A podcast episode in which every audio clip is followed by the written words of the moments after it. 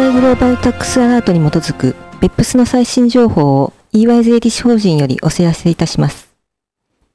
はじめに OECD の動向です。2015年5月28日、OECD は BEPS コード15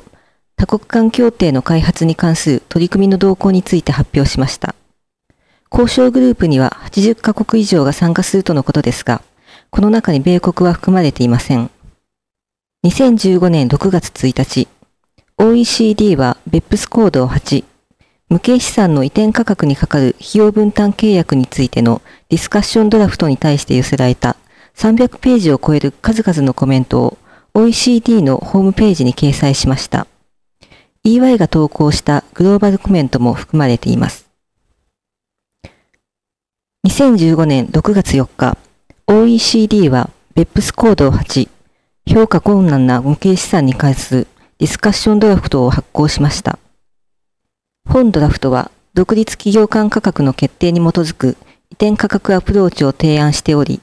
独立企業間が設定する条件付きの価格設定の取り決めも含まれています。2015年6月8日、OECD は BEPS コード13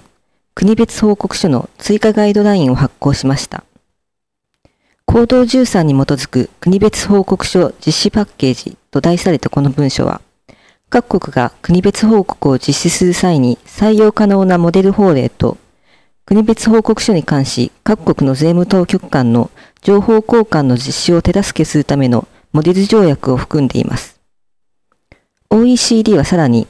税務当局間の国別報告書の電子交換を可能にするガイドラインを策定する予定です。2015年6月8日、OECD は BEPS プロジェクトのアップデートを提供するための Webcast を主催しました。Webcast は BEPS 行動計画に関連して OECD が行っている活動の概要、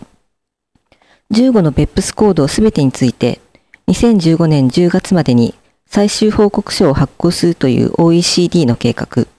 さらに2015年以降の OECD の BEPS の取扱事項の展望を盛り込んでいます。続いて、主要7カ国首脳会議 G7 サミットの BEPS 関連の最新動向をお知らせします。2015年6月8日、年次サミットの終了にあたり発表された G7 首脳宣言には、G7 が BEPS プロジェクトと関連の取り組みに特化した支援を行っていくとの意向が盛り込まれました。首脳宣言には、BEPS 行動計画に関する具体的かつ実行可能な勧告を本年末までに取りまとめるという G7 のコミットメントを再確認する文面も含まれています。続いて、欧州連合における BEPS 関連の最新動向をお知らせします。2015年5月27日、欧州委員会の欧州委員は、欧州の法人税制をさらに公平にし、